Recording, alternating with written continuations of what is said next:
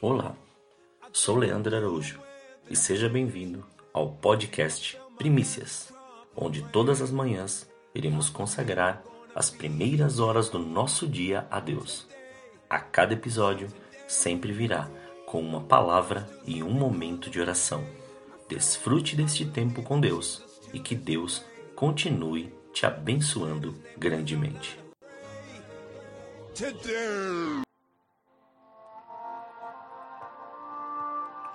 Em Romanos, capítulo 4, versículo 18 a 21 diz assim: O qual, em esperança, creu contra a esperança, tanto que ele tornou-se pai de muitas nações, conforme o que lhe fora dito.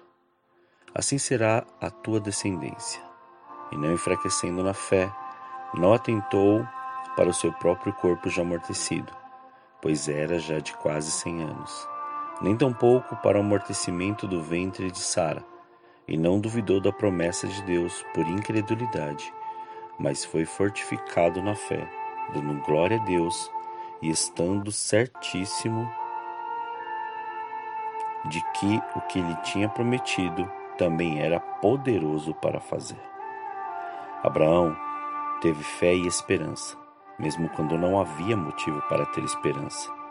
Abraão tinha quase cem anos, mas mesmo quando ele pensou a respeito do seu corpo, que já estava como morto, e quando lembrou que Sara não podia ter filhos, a sua fé não enfraqueceu.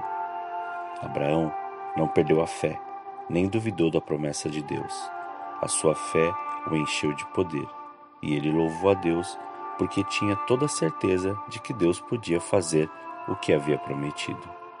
Abraão, no tempo de espera, foi escrevendo a sua história com Deus.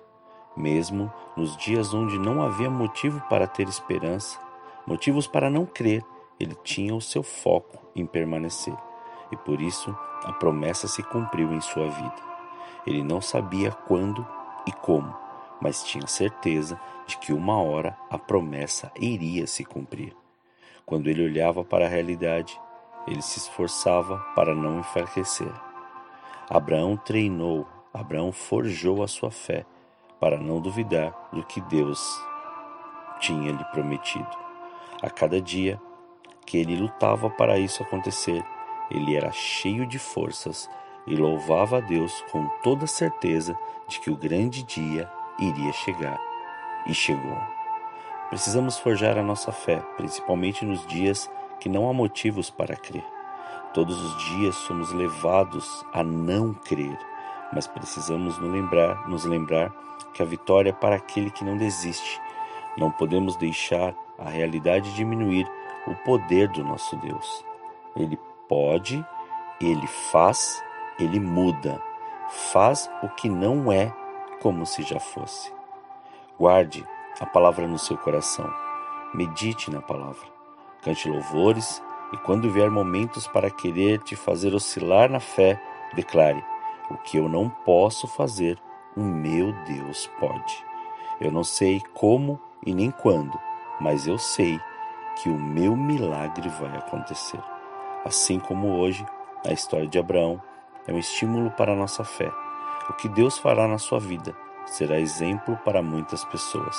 Fique firme, permaneça forge a sua fé, e todos ouvirão e verão pelo seu testemunho que só o Senhor é Deus. Oremos. Pai, diante da tua face, da tua presença, estamos.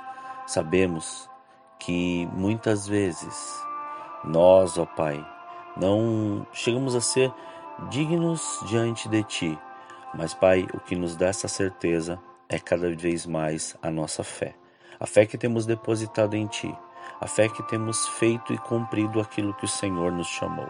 A fé, Pai, que exatamente nos transforma a cada dia, transforma o nosso entendimento, transforma o nosso ser, transforma as nossas emoções, transforma tudo aquilo que nós éramos para aquilo que o Senhor quer que sejamos. Então, Pai, nessa hora, nós te clamamos e te pedimos que continue cada vez mais aumentando a nossa fé para que se cumpra aquilo que o Senhor prometeu e que em momento nenhum nós possamos duvidar de todas as suas promessas. Eis-nos aqui, Senhor.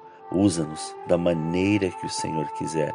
E assim como Abraão, aperfeiçoa, Pai, a cada dia a nossa fé e que possamos cumprir e realizar tudo aquilo que o Senhor nos chamou a fazer.